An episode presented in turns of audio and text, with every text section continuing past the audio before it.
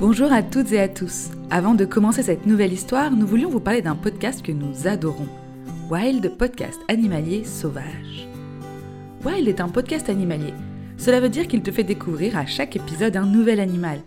Tu vas suivre Ambre et le professeur Sapiens, des reporters animaliers qui partent vraiment à la rencontre de ces animaux. Tu le suivras à la découverte des orques, à la recherche de la loutre de Provence ou au milieu du désert pour découvrir les dromadaires. Je vais revêtir ce déguisement de scarabée et nous allons euh, nous servir de cette formidable machine à miniaturiser que j'ai inventée.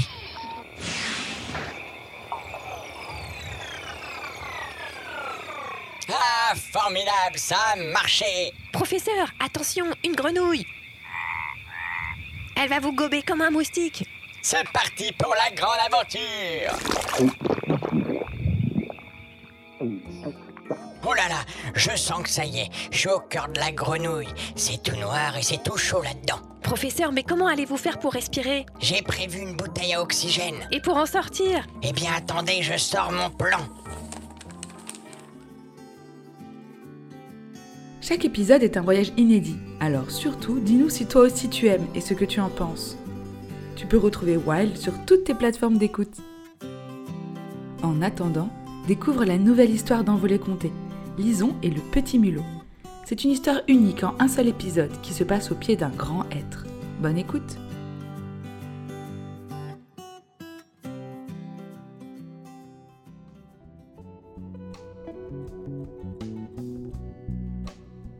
C'est un petit chemin de mousse qui mène à une clairière et à l'arbre centenaire. Il est le gardien de la forêt. Des souvenirs nichent dans son tronc majestueux. Et des histoires se balancent sur ses branches, comme autant de feuilles dans le vent.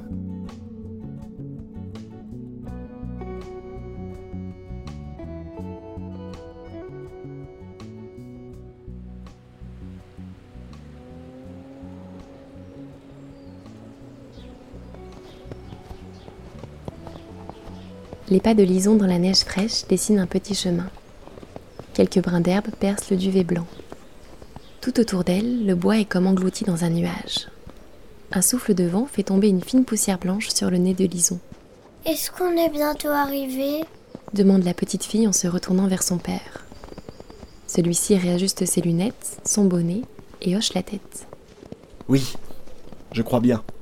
T'es sûr, papa? Parce que j'ai l'impression qu'on marche depuis mille ans dans cette forêt. Et il fait super froid. Allez On est presque arrivé. Tu vas voir, ça va être génial. Lison hausse les épaules et continue d'avancer. Son père a parfois des idées un peu bizarres. Pourquoi aller se perdre dans les bois sous la neige en plein mois de février alors qu'ils auraient pu rester à la maison? Enfin, la maison, c'est un bien grand mot. C'est plutôt une ruine humide qui sent la vieille chaussette. Elle aurait appartenu à une grande tante. Dans tous les coins, il y a des tissus jaunis, des napperons et des broderies aux couleurs fanées. Son père lui a dit qu'il venait ici parfois quand il était enfant. Mais elle ne comprend pas pourquoi il a insisté pour passer des vacances ici. Ils auraient pu rester au chaud à surplomber la ville perchée au septième étage dans leur appartement. En plus, il n'y a rien à faire ici, à part remettre du bois dans le feu de cheminée et regarder la neige tomber. Vivement que ça soit fini. Pense Lison en comptant les jours qui lui restent avant de repartir. Soudain, au détour du chemin, son père ouvre grand les bras et un sourire illumine son visage. C'est là s'écrie-t-il en riant. Lison regarde autour d'elle. Ils sont dans une grande clairière et devant elle se dresse un arbre immense. La neige dessine comme un feuillage blanc sur ses branches nues. Son tronc est sombre et un peu tordu. Les premières branches sont assez basses pour que l'on puisse grimper dessus. Un léger murmure attire l'attention de Lison. Elle fait le tour de l'arbre et aperçoit, caché sous une fine couche de neige, un petit ruisseau qui coule entre des brindilles glacées et des tiges d'herbe givrées. Elle se penche, retire son gant et trempe sa main dans l'eau gelée. Le froid lui engourdit les doigts. Elle se tourne vers son père. Il a les deux mains posées sur l'arbre et les yeux fermés. Papa, qu'est-ce que tu fabriques? Chut Cet arbre est magique.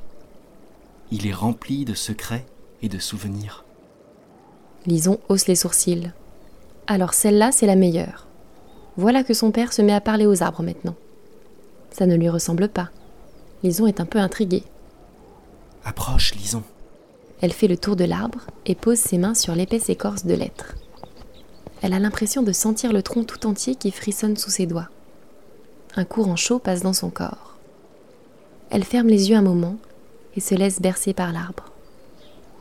Lorsqu'elle les rouvre, elle est seule dans la clairière. Papa? Papa?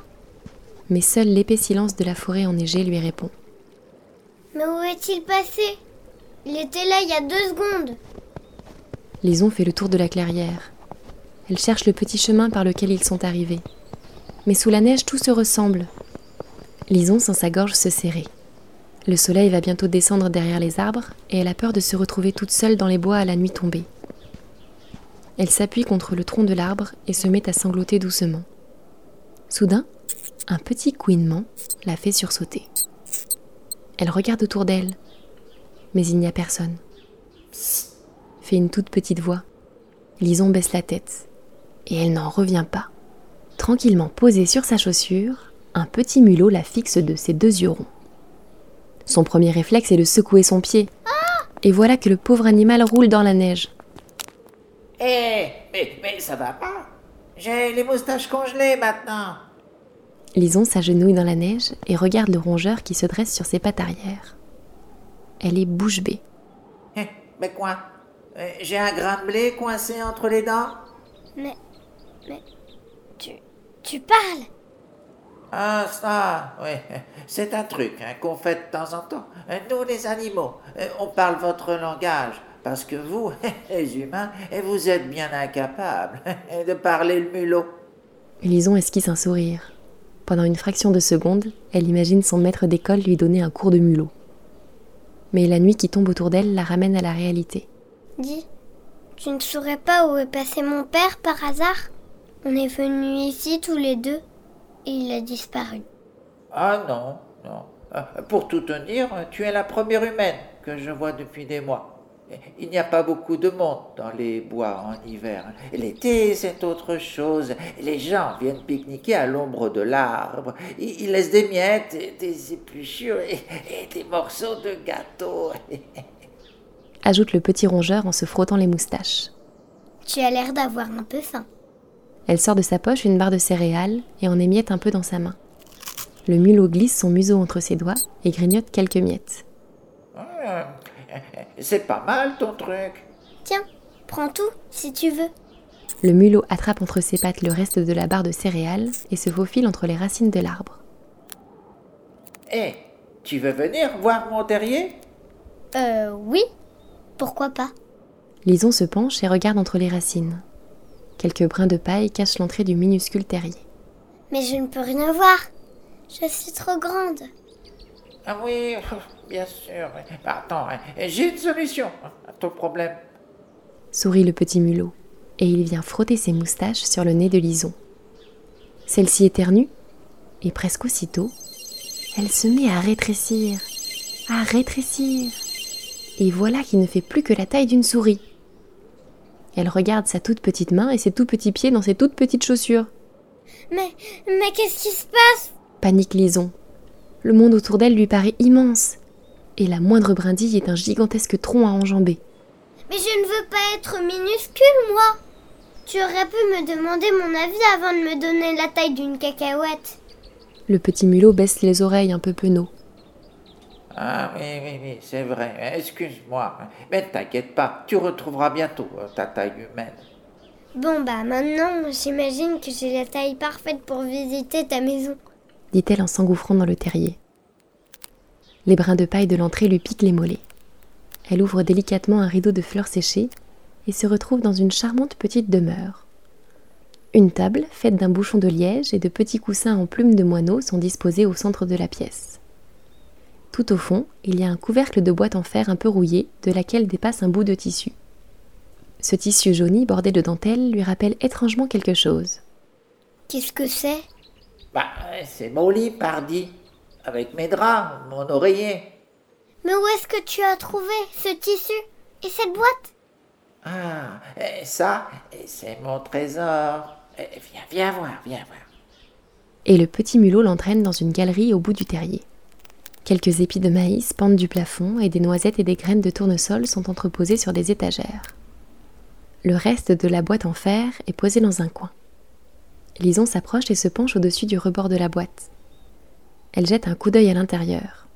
Quelques vieilles photos, des billes, une marguerite séchée, un petit collier de perles, une gomme en forme de dinosaure, un caillou nacré, un ruban violet.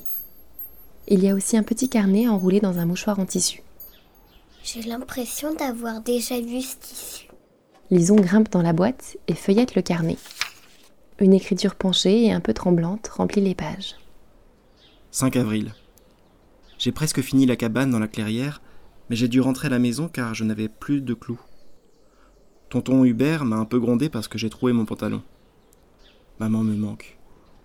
Je sais qu'elle m'a envoyé ici parce qu'elle n'avait pas assez de sous pour bien s'occuper de moi, mais moi, je suis mieux avec elle. 14 mai. Ça y est. La cabane est terminée. Tata Elise a dit que c'est un vrai perchoir. J'ai hâte que maman puisse venir la voir aussi, mais je ne sais pas quand elle va revenir. 2 juin. Aujourd'hui, j'ai goûté les premières fraises des bois dans la forêt. Tata Elise m'a dit que maman avait trouvé un travail et qu'elle viendrait bientôt me voir. 5 juillet. Je me sens bien dans ma cabane avec l'arbre tout autour de moi. C'est comme un ami. Finalement, maman n'a pas pu venir me voir. Peut-être le mois prochain Lison referme le carnet. Elle a la tête qui tourne. Elle attrape les photos et les scrute. Sur l'une, il y a un petit garçon roux qui sourit, perché sur une cabane. Et sur l'autre, il est entouré de deux adultes. Les trois posent devant une petite maison. Lison regarde attentivement la première photo. Mais oui, l'arbre a grandi. Mais c'est bien le même qui est au-dessus de notre tête. C'est la clairière. Et là, sur cette photo, la maison, je la reconnais. Et ce tissu, s'exclame-t-elle en s'emparant du mouchoir. c'est le même que celui des rideaux de la maison. Le mulot dresse les oreilles. Mais, mais qu'est-ce que tu racontes? Le petit garçon là, sur les photos, et qui a écrit dans le carnet. C'est mon père.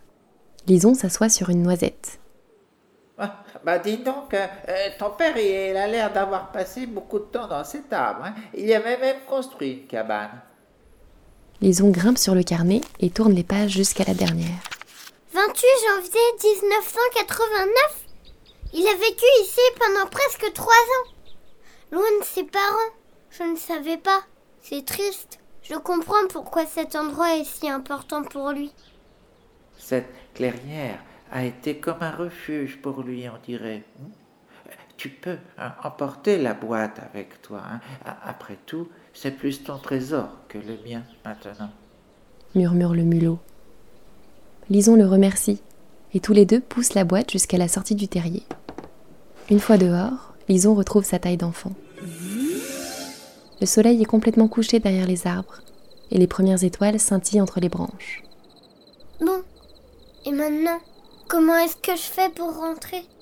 Je vais t'aider. Le, chemin est, par ici. dit le petit mulot en lui montrant un passage entre deux chênes. Lison prend doucement l'animal dans sa main et le caresse du bout des doigts. Merci mon ami. Je reviendrai te voir. C'est promis. Et je t'attendrai. Et Peut-être que nous aussi, on pourra construire une cabane dans cet arbre. Lison sourit et repose le mulot sur le sol. Elle regarde une dernière fois la clairière autour d'elle, puis elle se glisse entre les deux chênes et prend le chemin de la maison. Dans sa poche teintent les billes et les souvenirs de son père. Elle marche un moment et finit par apercevoir la cheminée de la maison. Elle regarde par la fenêtre. Son père est assis près du vieux fourneau et des pommes de terre crépitent dans une poêle devant lui. Lison entre dans la maison et se précipite vers lui. Elle sort la petite boîte de sa poche. Tu sais, papa, c'était une très bonne idée de cacher une boîte à souvenirs près de l'arbre. Moi aussi, je vais en cacher une dans la clairière. Son père la regarde en souriant, et ses yeux deviennent brillants à mesure qu'il sort les objets de la boîte un par un. La neige s'est remise à tomber et entraîne la nuit dans le bal de ses flocons. Là-bas, dans la clairière, le hêtre silencieux dort sous les étoiles. Peut-être iras-tu toi aussi cacher ta boîte à souvenirs entre ses racines. Et quel trésor vas-tu mettre dedans? Tu peux laisser ta réponse en commentaire si tu veux la partager avec nous.